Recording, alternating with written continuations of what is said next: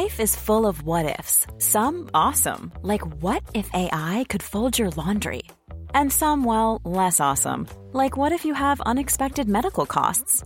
United Healthcare can help get you covered with Health Protector Guard fixed indemnity insurance plans. They supplement your primary plan to help you manage out of pocket costs. No deductibles, no enrollment periods, and especially no more what ifs. Visit uh1.com to find the Health Protector Guard plan for you.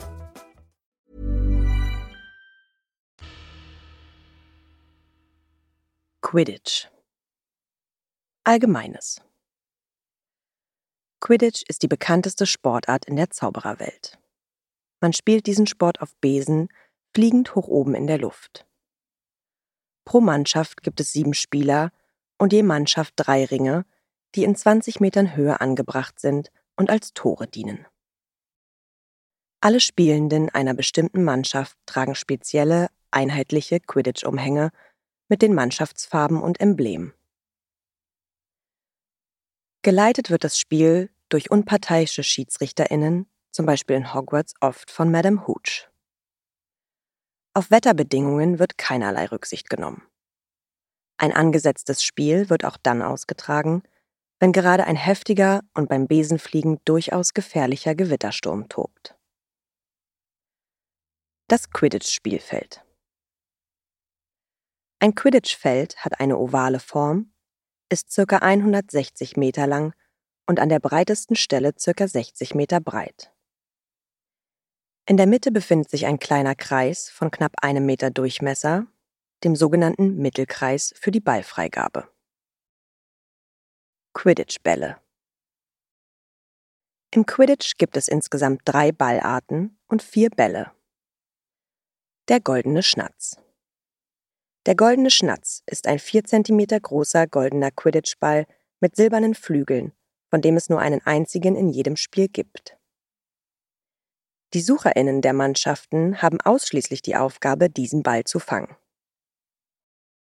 Wenn es einem Sucher oder einer Sucherin gelingt, bekommt seine Mannschaft 150 Punkte und das Spiel ist beendet. Dieser Spielball sieht genauso aus und verhält sich so wie der Schnatzer, ein winziger magischer Vogel. Er fliegt so schnell herum, dass er schwer zu sehen ist und versucht, jedem zu entfliehen, der ihn fangen will. Die Jagd nach dem Schnatz wurde erst Mitte des 13. Jahrhunderts als zusätzliches Spielelement in das Quidditch-Spiel eingeführt. Ging es ursprünglich nur darum, trotz der Hüterabwehr und den Klatscherattacken so viele Tore wie möglich zu erlangen, kam jetzt noch die Schnatzjagd hinzu, die das Spiel zeitlich begrenzte und für die Punktwertung oft entscheidende Veränderungen brachte. Zunächst wurden bei Quidditch-Spielen lebendige Vögel verwendet und meist beim Fang erdrückt.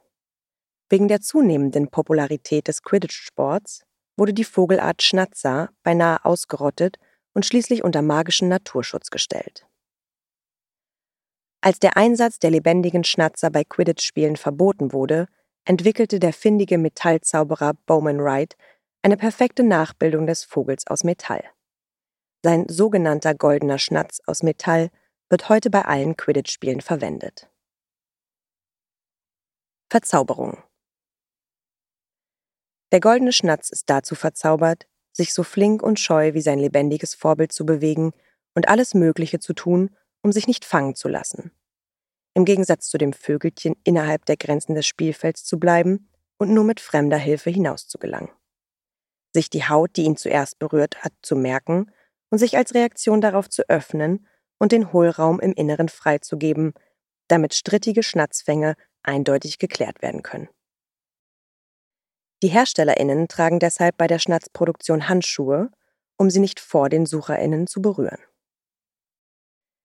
Die magische Eigenart des Schnatzes, auf die Haut zu reagieren, die ihn zuerst berührt hat, nutzt Dumbledore, um den Schnatz aus Harrys erstem Quidditch-Spiel zu einem raffinierten Versteck für den Stein der Auferstehung zu machen.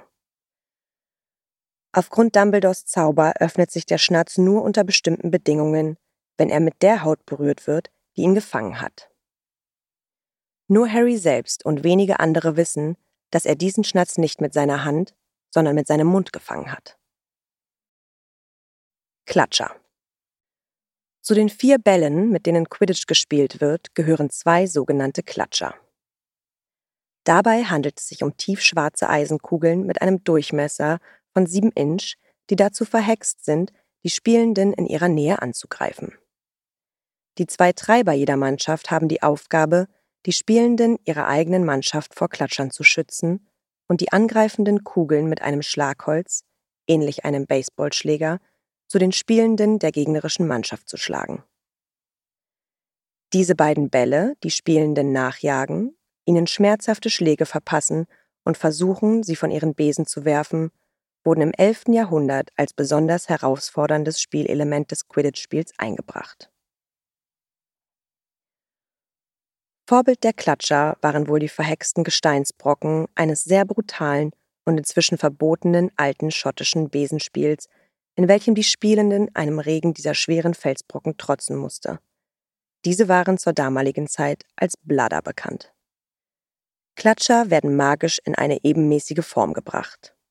Sie sind mit Zaubern belegt, den nächsten Menschen zu verfolgen und anzugreifen. Da dies auch abgesplitterte Teile eines Klatschers betrifft, wurden die Steine bald durch Metallkugeln ersetzt, damit nicht andauernd kleine, aggressive, abgeschlagene Felsbröckchen über das Spielfeld flogen und auf die Spielenden losgingen. Weil diese Bälle auch selbstständig fliegen und nicht nur dann, wenn sie von einem der Treiber geschlagen werden, dürfen sie nur während der Quidditch-Spiele freigelassen werden und müssen sonst immer sorgfältig festgeschnallt in der Ballaufbewahrungskiste verstaut werden. Quaffel Der Quaffel ist ein hellroter Lederball von der Größe eines Fußballes, mit dem bei Quidditch auf die drei Torringe geworfen wird.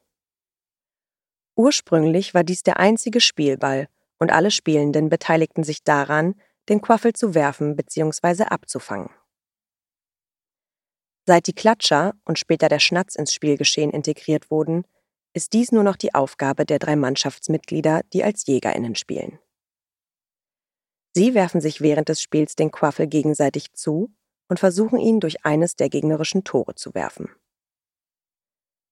Der Hüter oder die Hüterin versucht dies zu verhindern und den Quaffel abzuwehren. Ein erfolgreicher Torwurf bringt der Mannschaft zehn Punkte ein. Verzauberung Zunächst war der Quaffel überhaupt nicht verzaubert, hatte aber meist Grifflöcher oder Schlaufen, um das einhändige Fangen zu erleichtern. Diese wurden mit der Erfindung des Greifzaubers im 18. Jahrhundert überflüssig. Ebenfalls in dieser Zeit kam als nicht magische Veränderung hinzu, den Quaffel knallrot einzufärben, damit er auch bei widrigen Wetterbedingungen gut sichtbar ist. Eine weitere magische Veränderung des Balles brachte eine Erfindung aus derselben Zeit.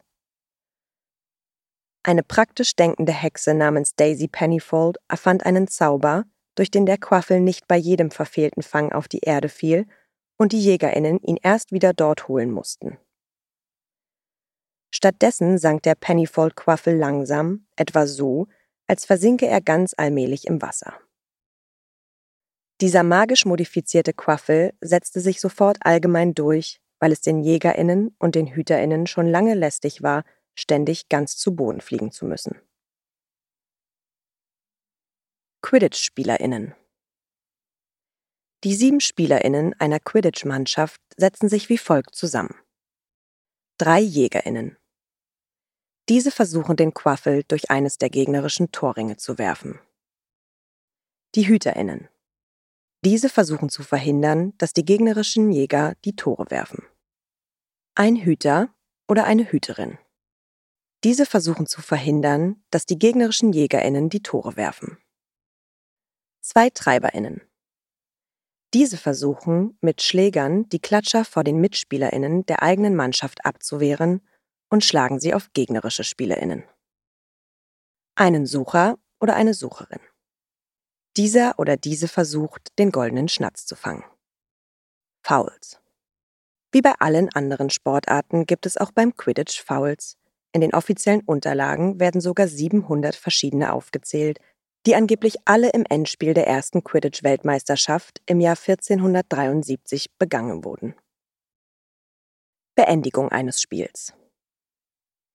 Ein Quidditch-Spiel ist dann beendet, wenn einer der beiden SucherInnen den goldenen Schnatz fängt. Wie lange ein Spiel dauert, ist deshalb von dessen Verlauf abhängig. Das kürzeste Quidditch-Spiel aller Zeiten, die Ligabegegnung Tuts Hill Tornadoes gegen Caerphilly Catapults von 1921, hat nur dreieinhalb Sekunden gedauert. Quidditch-Spiele können sich aber auch über mehrere Tage oder sogar Wochen erstrecken. Der Rekord für das am längsten dauernde Spiel liegt bei drei Monaten. Das Spiel gewinnt nicht notwendigerweise die Mannschaft, die den Schnatz fängt und das Ende des Spiels bewirkt, sondern die Mannschaft mit den meisten Punkten. Ein Quidditch-Spiel kann auch in beiderseitigem Einverständnis der Mannschaftskapitäninnen beendet werden. Britische Quidditch-Liga Damit Muggel nichts von Quidditch-Spielen mitbekommen, müssen die Spielfelder aufwendig geschützt werden. Deshalb wurde im Jahr 1674 die Anzahl der zugelassenen professionellen Quidditch-Mannschaften im Vereinigten Königreich von Großbritannien und Nordirland und Irland auf eine Liga von 13 Mannschaften begrenzt. Internationale Quidditch-Wettkämpfe Das Quidditch-Spiel hat sich seit dem 14. Jahrhundert vor den britischen Inseln aus verbreitet und wird inzwischen weltweit in fast allen Ländern gespielt. Seit dem Jahr 1473 werden alle vier Jahre Quidditch-Weltmeisterschaften veranstaltet. Im Jahr 1652 wird eine Europameisterschaft der Vereinsmannschaften eingeführt. Das Turnier wird alle drei Jahre ausgetragen. Ähnliche Wettkämpfe gibt es auch auf anderen Kontinenten.